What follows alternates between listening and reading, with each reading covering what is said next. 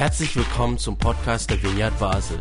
Mit einer Online-Spende auf unserer Website kannst du unsere Arbeit und Vision finanziell unterstützen. Vielen Dank fürs Mittagen und viel Spaß beim Zuhören. Ja, heute geht es ums Thema Freude und ich habe mir überlegt, ja, Freude, was ist das? Und ich habe gestern gemerkt, wie sich Freude anfühlen kann oder ein Teil davon. Wir haben gestern ähm, mit Freunden ähm, aus Berlin und Würzburg und auch aus unserer Gemeinde haben wir den ganzen Tag geprobt für eine Freizeit im Herbst und wir haben ungefähr acht Stunden Musik gespielt und waren danach richtig, alle richtig fertig, also richtig. Und wenn du dann das merkst, hey, ich habe alle 30 Lieder durchgespielt, die wir proben wollten, dann hast du Freude. Und ich habe gemerkt, ja, genau, Freude. In so verschiedenen Facetten erlebbar. Ähm, der Bibeltext heute, das ist Nehemia 8. Und ich lese einfach mal den Text vor, und zwar Nehemia 8, 1 bis 12. Als nun der siebte Monat herankam und die Söhne Israel in ihren Städten waren, versammelte sich das ganze Volk wie ein Mann auf die breite Gasse vor dem Wassertor. Und sie sagten zu Esra, dem Schriftgelehrten, er solle das Buch des Gesetzes holen, das der Herr Israel geboten hat. Und Esra, der Priester, brachte das Gesetz vor die Volksversammlung. Männer und Frauen und alle, die es verstehen konnten, am ersten Tag des siebten Monats.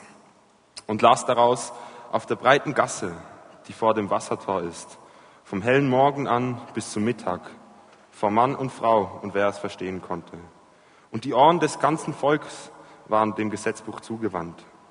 Esra, der Schriftgelehrte, stand auf einem hölzernen hohen Stuhl, den sie für diesen Anlass gemacht hatten. Und neben ihm standen Mattia, Shema, Anja, Uria, Hilkia und Masaja zu seiner Rechten und zur linken Pedaja, Michael, Malkia, Hashum, Hashbadamna, Zacharia und Meshulam. Und Esra öffnete das Buch vor dem ganzen Volk denn er ragte über alles Volk. Und als er es öffnete, stand alles Volk auf. Und Esra lobte den Herrn, den großen Gott. Und alles Volk antwortete Amen, Amen, mit ihren Händen empor und neigten sich und beten an den Herrn und mit dem Gesicht zur Erde. Und Jeschua, Bani, Sherebia, Yamin, Akub, Shabbetai, Hodia, Masaya, Kalita, Aseria, Josabat, Hanan, Pelaya und die Leviten erläuterten dem Volk das Gesetz und das Volk stand auf seinem Platz. Und sie lasen im Gesetzbuch Gottes, klar und verständlich, sodass man verstand, was gelesen wurde. Und Nehemia ist der Statthalter und Esra der Priester und Schriftgelehrte. Und die Leviten und das Volk belehrten. Sie sagten zu dem Volk, dieser Tag ist dem Herrn, eurem Gott heilig. Darum seid nicht traurig und weint nicht und das ganze Volk weinte, als sie die Worte des Gesetzes hörten. Darum sagte er zu ihnen, geht hin und esst das Fette und trinkt das Süße und sendet denen auch Anteile, die nichts für sich bereit haben. Denn dieser Tag ist dem Herrn herrlich. Und bekümmert euch nicht, denn die Freude am Herrn ist eure Stärke. Und die Leviten beruhigten all die Menschen und sagten, seid still, denn der Tag ist heilig. Bekümmert euch nicht. Und das Volk ging hin, um zu essen und zu trinken und Anteile zu senden und eine große Freude zu machen. Denn sie hatten die Worte verstanden, die man ihnen mitgeteilt hatte. Das ist ein langer Text. Ich werde später nochmal drauf kommen, aber ich möchte zuerst mal schauen, wie die Situation zu der Zeit gerade war. Nämlich um ungefähr 586 vor Christus wurde Jerusalem durch die Babylonier zerstört. Und die Israeliten wurden gefangen genommen. Und das war eine lange Gefangenschaft von über 70 Jahren, ähm, bis dann die Meder und die Perser Babylonien zerstörten.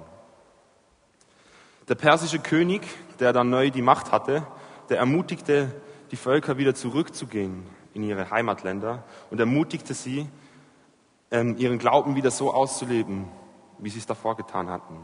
Denn in der Zeit, in der sie in Babylonien waren, durften sie nicht. Sie mussten den Glauben der Babylonier übernehmen. Sie durften nicht ihren eigenen Gott anbeten. Und erst der Perserkönig ermutigte die Leute wieder, ähm, ihren eigenen Glauben zu leben, ihren eigenen Gott anzubeten. Und als dann die ersten Israeliten ungefähr nach 80 Jahren zurück nach Jerusalem gingen, ähm, erlaubt, oder erlebten sie das zum ersten Mal wieder, so, so diese Freiheit. Und dann nochmal ungefähr zehn Jahre später, ähm, nachdem Esra mit den ersten Israeliten nach Jerusalem gegangen ist, kam dann Nehemia, der Statthalter, ähm, nach Jerusalem und der wurde vom Perserkönig in die Stadt da geschickt als Statthalter. Und Nehemia, das war ein Mann, ähm, der hatte eine ganz hohe Stellung bei den Persern. Ähm, der war eigentlich so ein Mundschenk, das heißt, er war einer der engsten Vertrauten des Königs. Er musste das probieren, was der König getrunken hat. Und die Getränke waren ja damals, ja, man konnte einfach Gift reinlernen. Und daher war es einer der ziemlich engsten Vertrauten. Und die, die Leute haben auch gerne was Gutes getrunken. Und der hatte ganze Verwaltung über die ganzen Weinberge und und und. Also der hatte eine hohe Stellung und hatte als einer der wenigen direkten Zugang zum König. Und dieser Nehemia, der Krieg, hat die Aufgabe gekriegt, in Jerusalem die Stadtmauer wieder aufzubauen. Und Nehemia, das war ein Mann, der war ziemlich gut organisiert. Ähm, und dann war, er war ein Mann des Gebetes und so gelang es ihm innerhalb von 52 Tagen, die ganze Stadtmauer wieder aufzubauen. Das ist eine groß, richtig gute Leistung, würde ich mal sagen. Also in 52 Tagen eine ganze Stadtmauer aufzubauen, da brauchst du einiges an Talent zum Organisieren und musst die Leute begeistern können und und und. Ähm, und wie er das gemacht hat, das sehen wir nachher noch. Und Esra, der leitet die Bewohner in die Anbetung. Und er lehrte sie aus der Tora.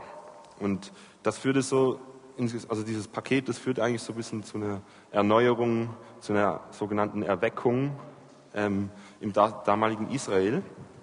Und ähm, ihr müsst euch vorstellen, diese Israeliten, die kamen aus dieser Gefangenschaft, ähm, wo ihnen ihr eigener Glaube und, ähm, untersagt wurde. Und die kamen dann nach, nach, Jerusalem und die kannten das Wort nicht mehr. Die, kan die kannten die Bibel nicht mehr. Die waren mit dem früher aufgewachsen, aber nach 80 Jahren ohne Kontakt zur Bibel kannten sie das Wort Gottes nicht mehr. Und diese Israeliten, die trafen sich nun also auf diesem Platz ähm, und versammelten sich.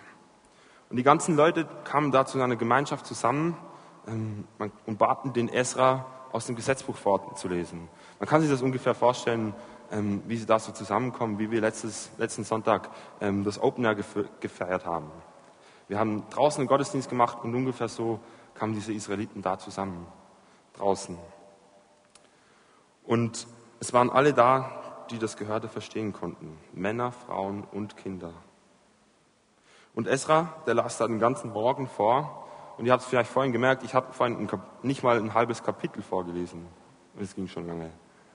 Also, und der Esra, der hat den ganzen Morgen daraus vorgelesen. Und er begann mit dem Gebet, Gott zu loben und zu preisen. Und daraufhin ähm, haben dann die Leviten übernommen, haben das Volk gelehrt und ihnen erzählt, ja, schaut, so sieht das aus und haben das Ganze erklärt. Und je länger das es ging, desto, ähm, desto schwieriger wurde es, weil die Israeliten haben angefangen zu weinen. Die haben angefangen fürchterlich zu weinen. Weil die Israeliten haben erkannt, was Gott eigentlich von ihnen möchte und wie sich das Ganze unterscheidet von dem, was sie selbst taten. Und ich glaube, das ist schon mal ein erster Punkt, wo, wo ich merke, hey, das ist krass. Nach 80 Jahren ohne Bibel, nicht ein einziges Mal haben sie in der Bibel gelesen, nach 80 Jahren haben sie nicht einmal gebetet, sie lesen einmal die Bibel und alle weinen. Jeder Einzelne. Und das zeigt auch, dass, dass ihre Herzen, die waren noch nicht abgestumpft. Und das zeigt, dass das Wort Gottes, das hat Kraft wenn man das 80 Jahre lang nicht hört und es einmal wieder hört und es trifft einen mitten direkt ins Herz. Habt ihr das auch schon mal erlebt? Es war eigentlich eine erstaunliche Reaktion auf, auf das Hören Gottes und auf das Hören des Wortes Gottes.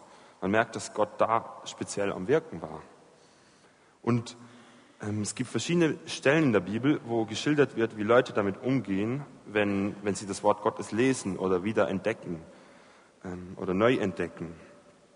Und was diese Neuentdeckung des Wort Gottes mit ihnen gemacht hat, das war ganz unterschiedlich.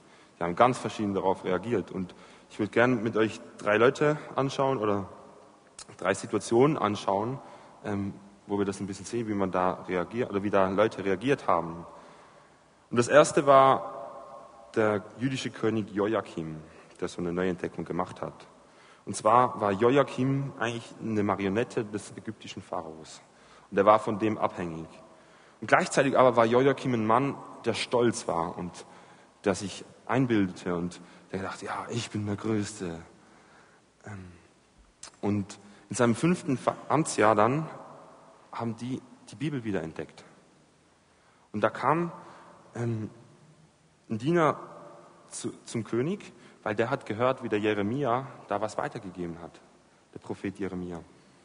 Und er war erschrocken über das, was er gehört hat und hat gesagt, er gedacht, naja, ich muss das dem König erzählen. Und der König ordnete anschließend an, dass man ihm die Worte, die Gott zu Jeremia gesprochen hat, vorliest.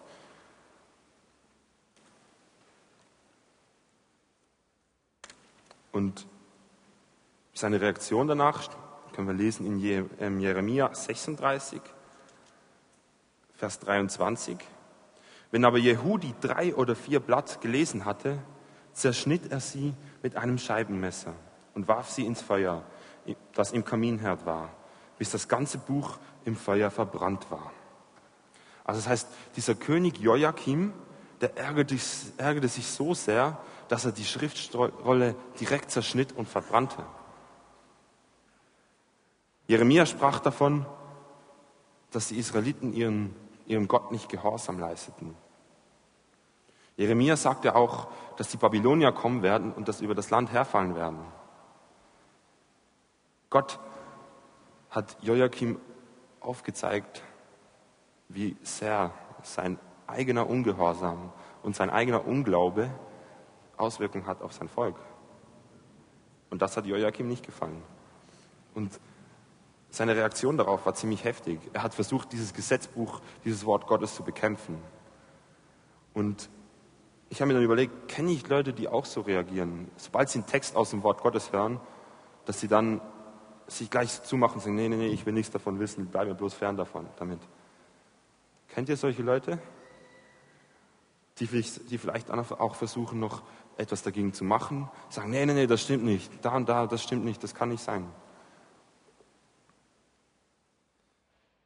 Als zweites möchte ich mit euch die Reaktion des Königs Josia anschauen. Josia, das war der Vater von Joachim, also dem Mann, der grad, von dem wir es gerade hatten, der so heftig auf seine Sünden reagiert hatte.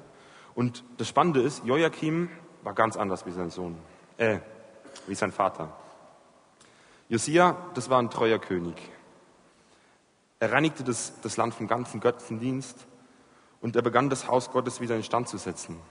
Und da man muss sich das vorstellen, die hatten da Tempel, die nicht mehr ganz so neu waren und die haben da renoviert, alles wieder aufgebaut. Und während dieser Renovation hat, haben die, die, eine Schriftrolle gefunden, eine Gesetz, das Gesetzbuch.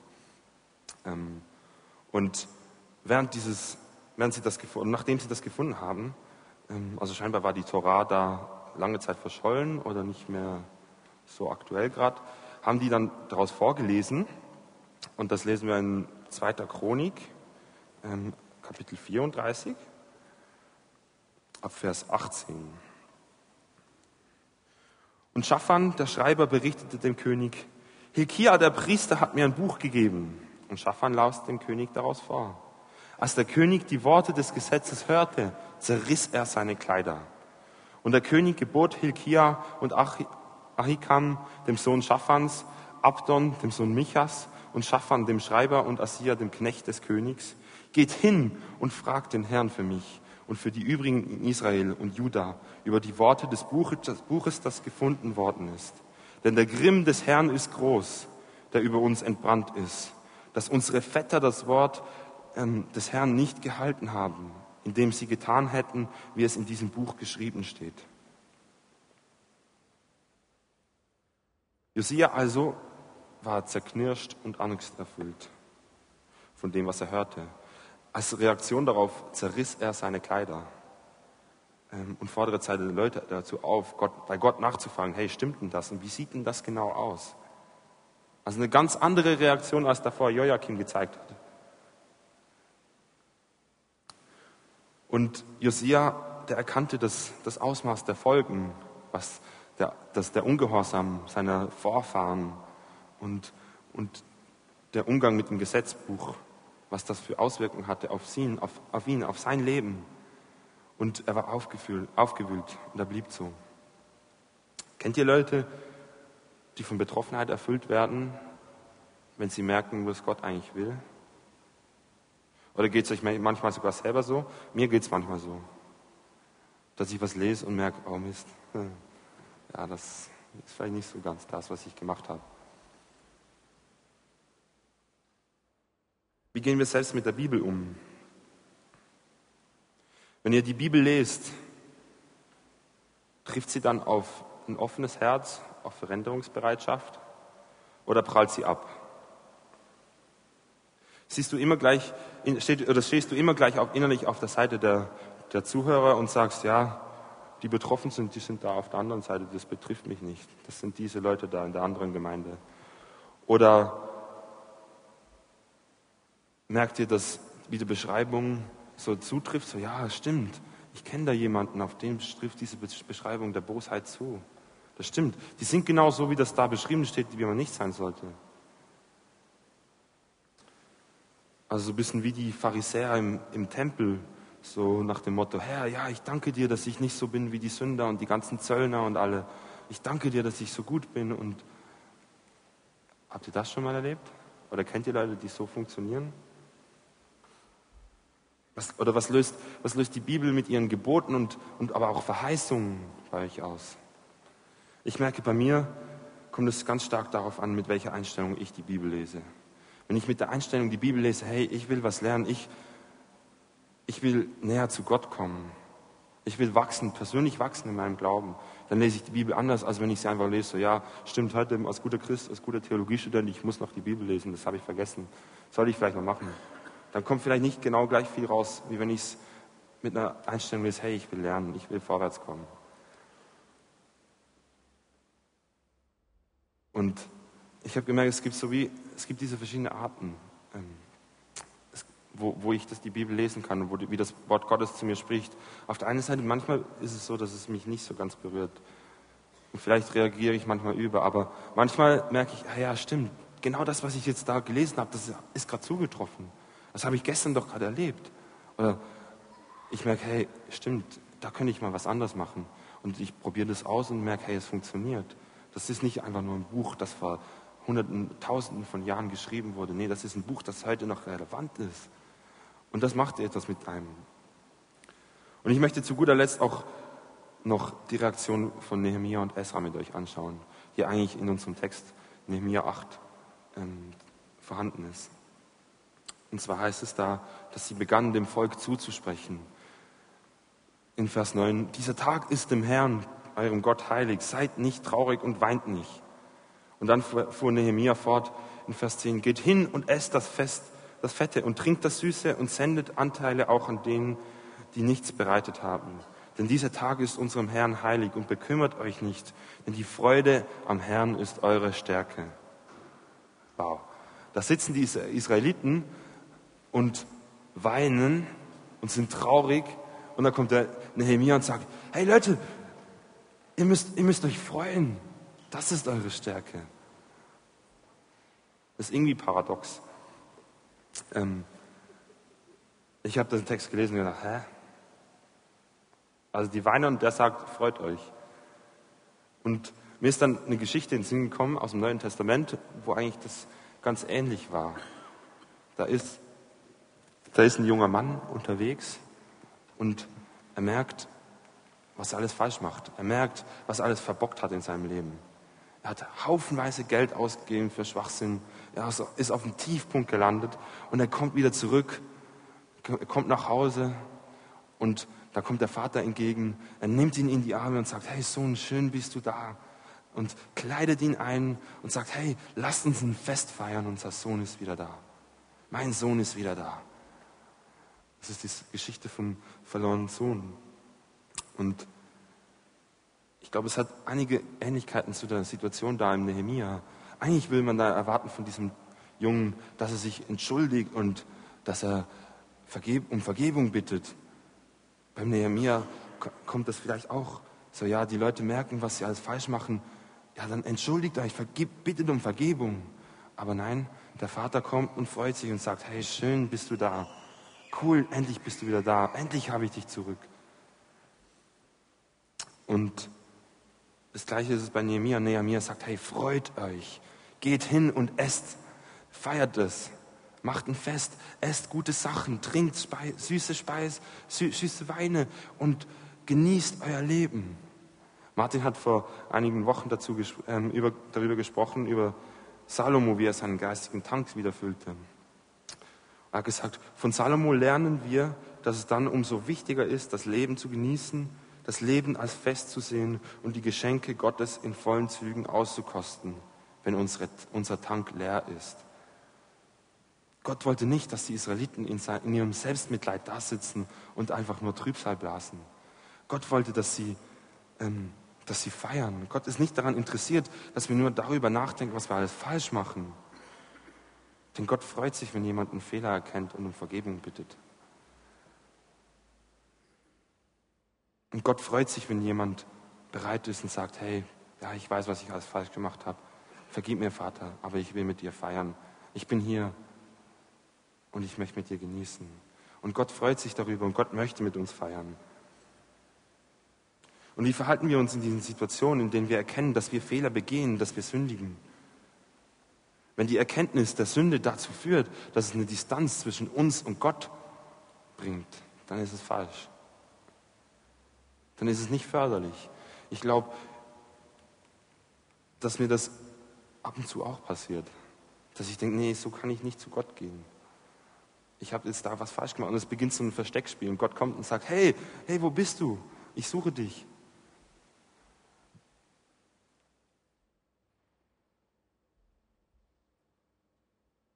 Wenn wir aber erkennen können, dass Gott Freude an uns hat, dann können wir uns auch freuen.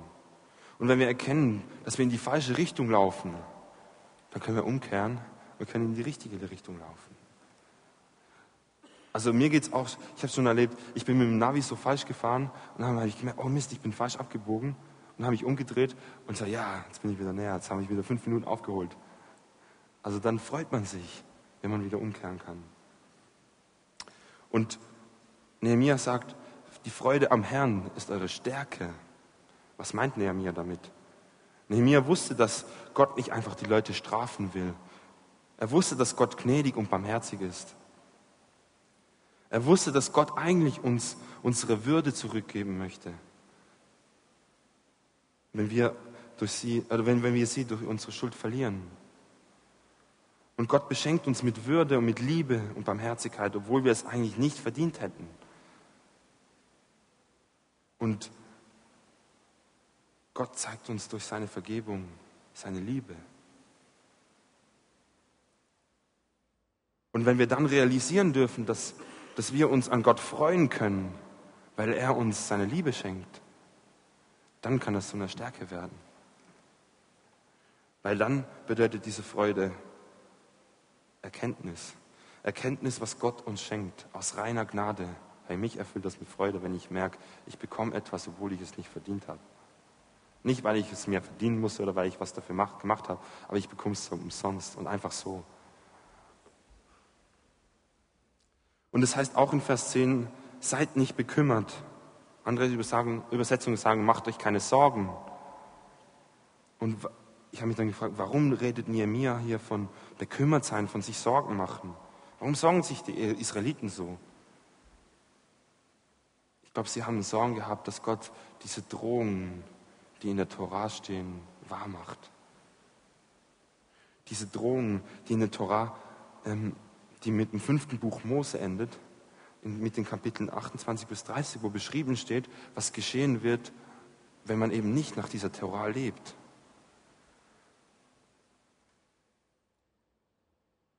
Es werden ganz viele Flüche aufgezählt welch, und, und schreckliche Dinge, was mit ihnen passieren kann.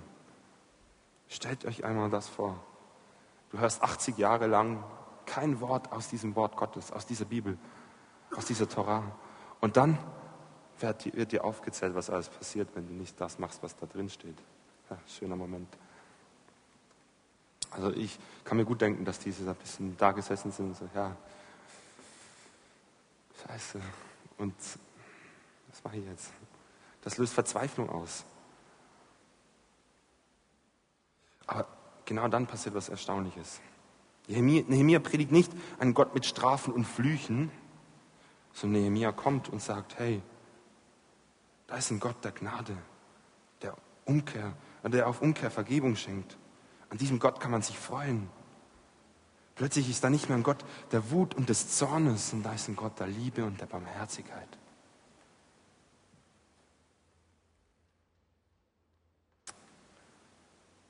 Ich weiß nicht, ob ihr das gemerkt habt, aber Nehemiah bringt da ein völlig neues Gottesbild auf. Er predigt plötzlich eine neue Art und Weise von einem Gott. Von einem Gott, der Freude will und der will, dass es seinen Kindern gut geht und nicht, der seine Kinder bestrafen will. Also die, versteht ihr, dass diese, diese Israeliten, die sind da und sind angsterfüllt und verzweifelt und dann kommt plötzlich dieser Nehemiah und das ist für die völlig mindblowing. Also wenn ich mir das vorstelle in dieser Situation, ich, das ist gar nicht greifbar. Und oftmals haben wir das Gefühl, dass Gott uns straft und irgendwie Schwieriges in, unseren Lebens, in, in unser Leben sendet, dass irgendwas schiefgehen lässt oder dass es seinen Segen von uns fernhält. Also ich habe selbst auch schon so gedacht. Und das ist genau dieses alte Gottesbild und die damit verbundenen Sorgen. Und genau das zerstreut Nehemiah. Er macht deutlich, dass Gott nicht die Vernichtung seiner Kinder möchte, nicht ihr beschwerliches Leben, sondern auf ihre Reue und echte Vergebung schenkt. Und sie sofort wieder in ein Leben der Fülle, der Freude und des Friedens führen möchte. Das ist Gottes großes Ziel mit seinen Kindern. Freude, Frieden und Segen. Und die Bibel hat ein Wort dafür, Shalom. Gott möchte uns seinen Shalom schenken. Ein Leben in der Fülle, in der Freude und im Frieden. Das ist eine Aussicht, die Kraft gibt. Für die lohnt es sich zu kämpfen. Ich persönlich habe gelernt, dass Dinge nicht einfach zu tun sind. Oder, Dinge nicht einfach zu tun, nur weil man sie tut. Sondern Dinge zu tun, weil man daran glaubt, wenn man daran glauben kann, hey, da kommt was, da kommt eine Perspektive, ich habe eine Perspektive mit dem Höchsten des Höchsten. Ich habe eine Perspektive von Fülle, von Freude, von Frieden. Und ich muss die Sache nicht einfach tun, weil ich sie tun muss, sondern weil ich sie tun darf. Und wenn ich, ich habe gelernt, dass wenn ich am Ende des Tages zurückschaue und Verantwortung für das übernehme, was ich verbockt habe und was Gott und Gott dafür danke, was Gelingen schenkt, dann macht das etwas mit mir. Dann füllt mich das mit Freude, weil ich merke, hey, ich kann noch so viel falsch machen. Aber da ist ein Gott, der kommt und sagt, hey, und ich will immer noch Friede und Freude und Fülle für dich. Das ist immer noch mein Plan, egal wie viel du falsch machst. Und ich habe gemerkt, wenn ich mich bewusst dazu entscheide, Verantwortung zu übernehmen und bewusst mich für diese Fehler zu ähm, entschuldigen bei Gott, dann komme ich in das rein und dann erlebe ich das. Und ich habe dann gemerkt, hey, es ist wichtig, dass ich mein Ziel klar definiere. Und ich habe das nicht nur einmal gemacht, sondern ich habe das immer und immer und immer wieder gemacht, dass ich gesagt habe, hey Gott, mein Ziel ist es, dir näher zu kommen. Mein Ziel ist es, mit dir Gemeinschaft zu pflegen. Mein Ziel ist es, nicht, nicht ohne Fehler zu sein. Weil ich bin voller Fehler. Aber mein Ziel ist es, dir näher zu kommen. Und mein Ziel ist es, deinen Shalom anzunehmen. Und ich habe den erlebt, den Shalom. Und ich habe gemerkt, ich will immer mehr davon. Und das ist wie, wenn du mit dem Navi fährst. Das war vor ein paar Monaten war da eine Zeitungsgeschichte drin. Da ist ein, ein Busfahrer falsch gefahren. Der hat statt in Frankreich, in Alpen, ein Dorf in Spanien angewählt. Das hat blöderweise genau gleich geheißen.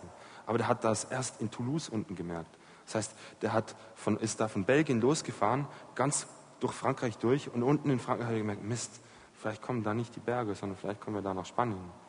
Er musste wieder umdrehen und die ganzen Leute haben gesagt, hey, es ist kein Problem. Sie haben sich gefreut und haben gesagt, ja, wir haben dafür noch mehr Zeit im Bus. Und sie haben sich gefreut und gesagt, hey, danke dir. Weil so mussten wir nicht die langweiligen Vorveranstaltungen von, der, von dem Event erleben, der da heute Abend gewesen ist. Sie haben sich gefreut. Und dieser Busfahrer hat gemerkt, hey, ich bin umgekehrt und ich habe mich entschuldigt und es ist weitergegangen. Und die Leute haben Freude gehabt.